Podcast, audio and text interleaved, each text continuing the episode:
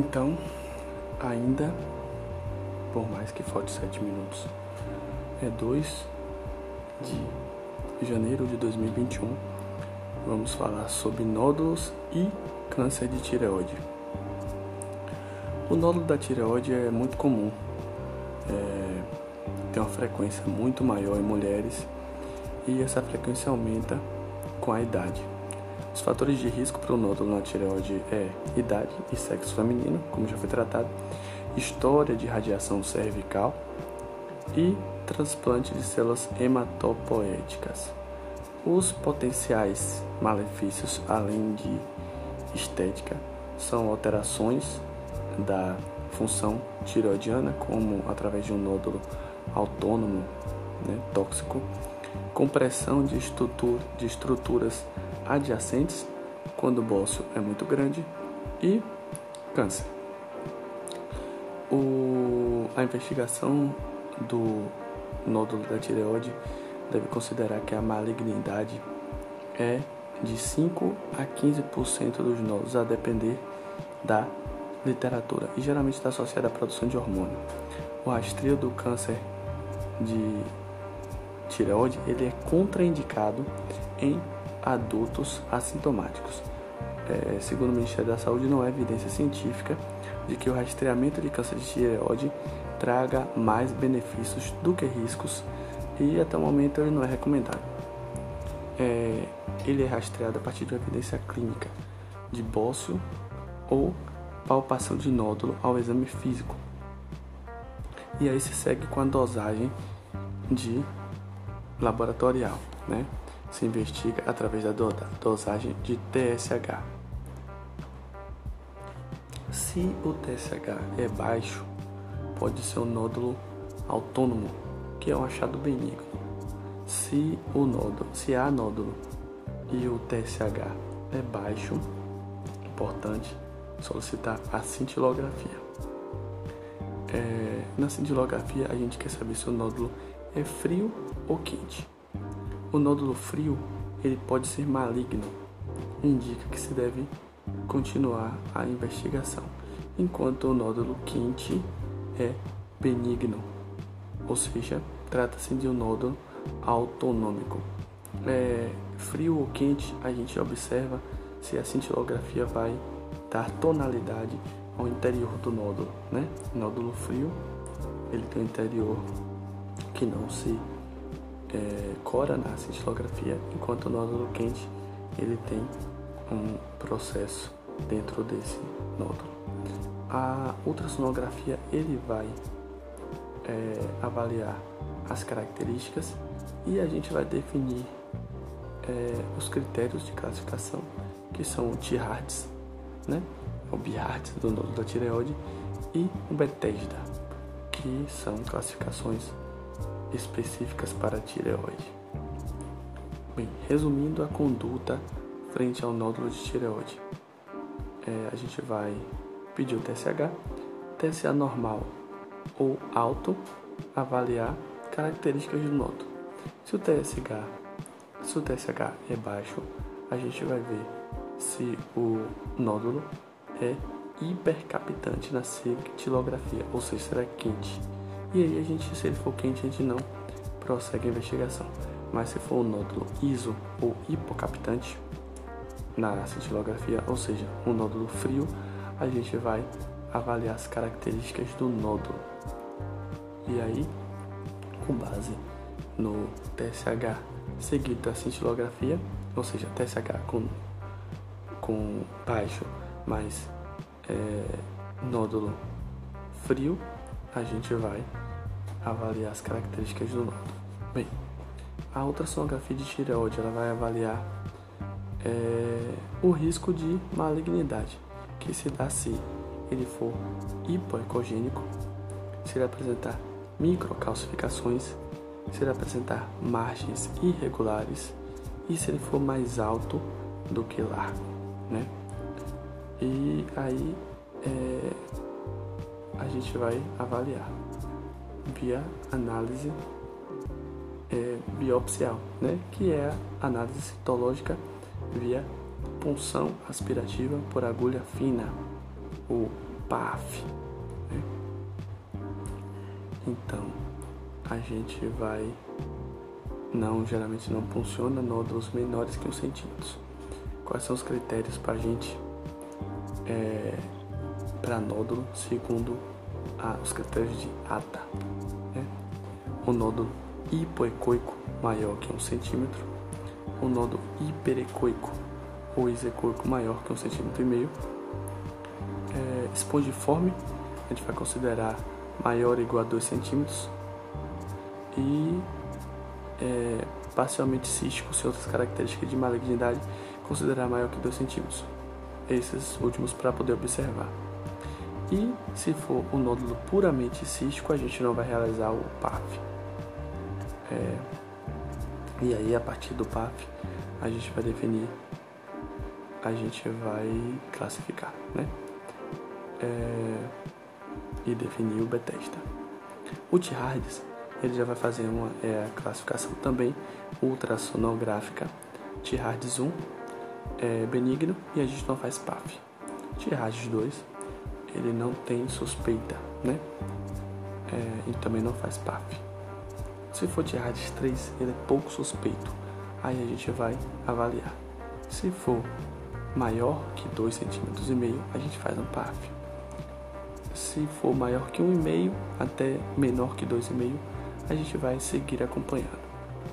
Se for um Tiades 4, ele é muito suspeito. E aí a gente faz um PAF a partir de 1,5. Mas se tiver entre 1 e 1,5 a gente vai dar seguimento. E se ele for altamente suspeito, a gente faz o PAF, inclusive em nódulos de 1 centímetro. E dá seguimento, acompanha somente se ele for menor que 1 centímetro, né? Em torno de 0,5 centímetros. E aí o resultado da punção é que vai definir a conduta, né? Via a o Bethesda, né?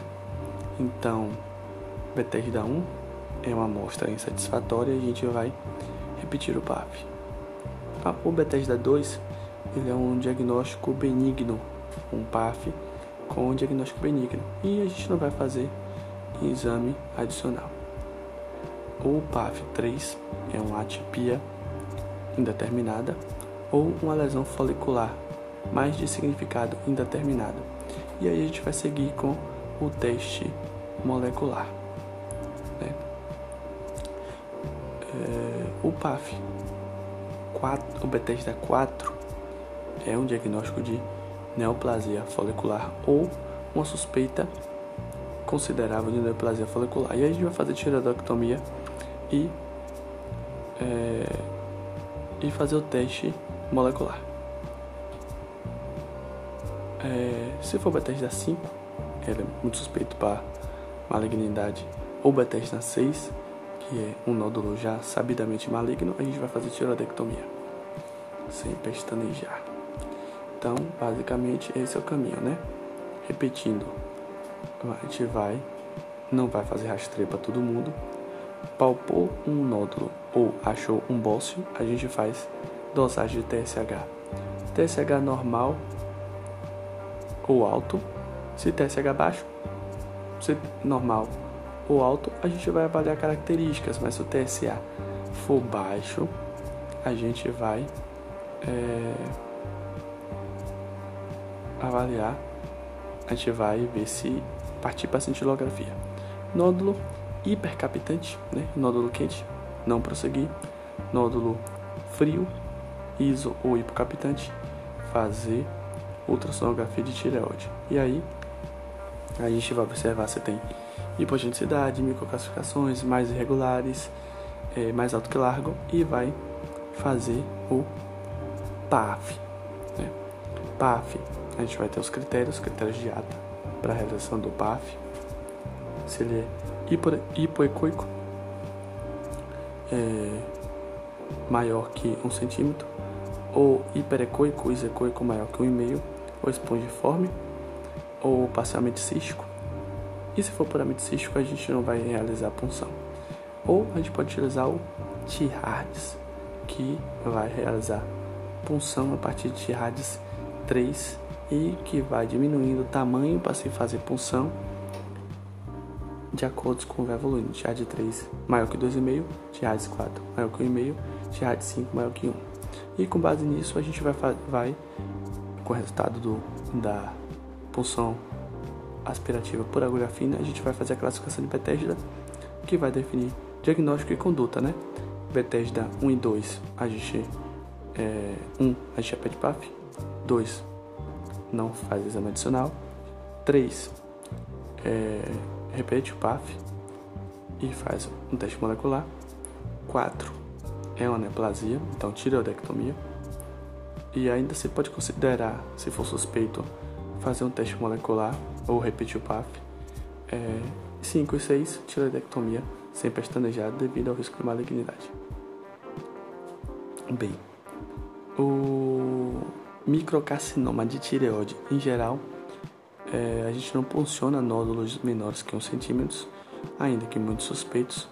A tendência é observá-los e funcionar se aumentar de tamanho, é, mas é, se, segundo o consenso brasileiro, se tem risco alto de câncer ou suspeita de metástase linfonodal, a gente funciona até nódulos maiores que 5 milímetros. Então, os tipos de câncer de tireoide. A gente tem basicamente eles divididos em os diferenciados e indiferenciados. E aí a gente vai ter basicamente seis tipos, né? Dos diferenciados, o carcinoma papilífero, carcinoma folicular e o NFTP, que é a neoplasia tireoide folicular não invasiva. É, e os indiferenciados, a gente tem o carcinoma medular tireoide, a é, NEM 2, né? A neoplasia endócrina múltipla tipo 2, não é o tipo 1, é o tipo 2, e o carcinoma anaplásico. Vamos falar um pouquinho sobre eles. Carcinoma papilífero, né, dos diferenciados, ele é o mais comum, né? Ele é 85% de todos os cânceres de tireoide. Tem uma disseminação de com micrometástases linfonodal de até 80%. Já o carcinoma folicular, aproximadamente 12% de todos os cânceres de tireoide. Então, se a gente for pegar aí carcinoma papilífero e carcinoma folicular, a gente vai para 97% de todos os cânceres de tireoide. Né? Carcinoma folicular, 12%. Ele tem uma disseminação hematogênica e a metástase linfonodal é rara. De 10 a 15% dos tumores têm metástase e os sítios mais comuns são pulmões e ossos. E a neoplasia é, folicular de tireoide não invasiva com aspectos nucleares semelhante a papilífero, né? Como o próprio nome já diz, é semelhante, mas não é considerado um carcinoma.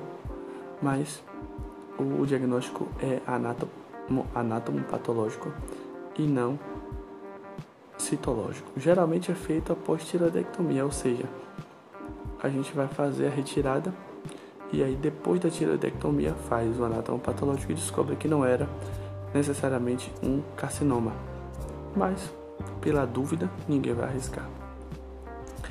Já os cânceres indiferenciados de tireoide, né? É... Falar que é indiferenciado já presume uma gravidade um pouco maior. Então a gente vai começar sobre o carcinoma medular tireoide, que é um tumor das células parafoliculares, as células C, produtoras de calcitonina, é, e 1 a 2% representa 1 a 2% dos cânceres de tireoide. Deste, aproximadamente 25% são associados à neoplasia endócrina múltipla. Então, o que é essa neoplasia endócrina, endócrina múltipla? Que é a tipo 2, né? É uma mutação germinativa de herança, de herança autossômica dominante. Então, tem que ter alguém da família que já apresentou, né? É, no gene RET. é, o carcinoma está associado a carcinoma medular de tireoide é, e é, feocromocitoma. feocromocitoma. Se tiver suspeita de feocromocitoma, não se deve operar o câncer de tireoide antes de operar o feocromocitoma. Né? Primeiro se opera o feocromocitoma. Então a gente tem a, a, a neoplasia endócrina múltipla. Ela está é, tá associada ao 2A ou 2B, né? O 2A está associada ao carcinoma medular tireoide, né? e hiperparatiroidismo primário, enquanto a neoplasia endócrina múltipla do tipo 2B está associado a carcinoma medular de tireoide, feocromocitoma e hábito marfanoide, que são caracterizados por, pela presença de gânglio neuro, neuromas.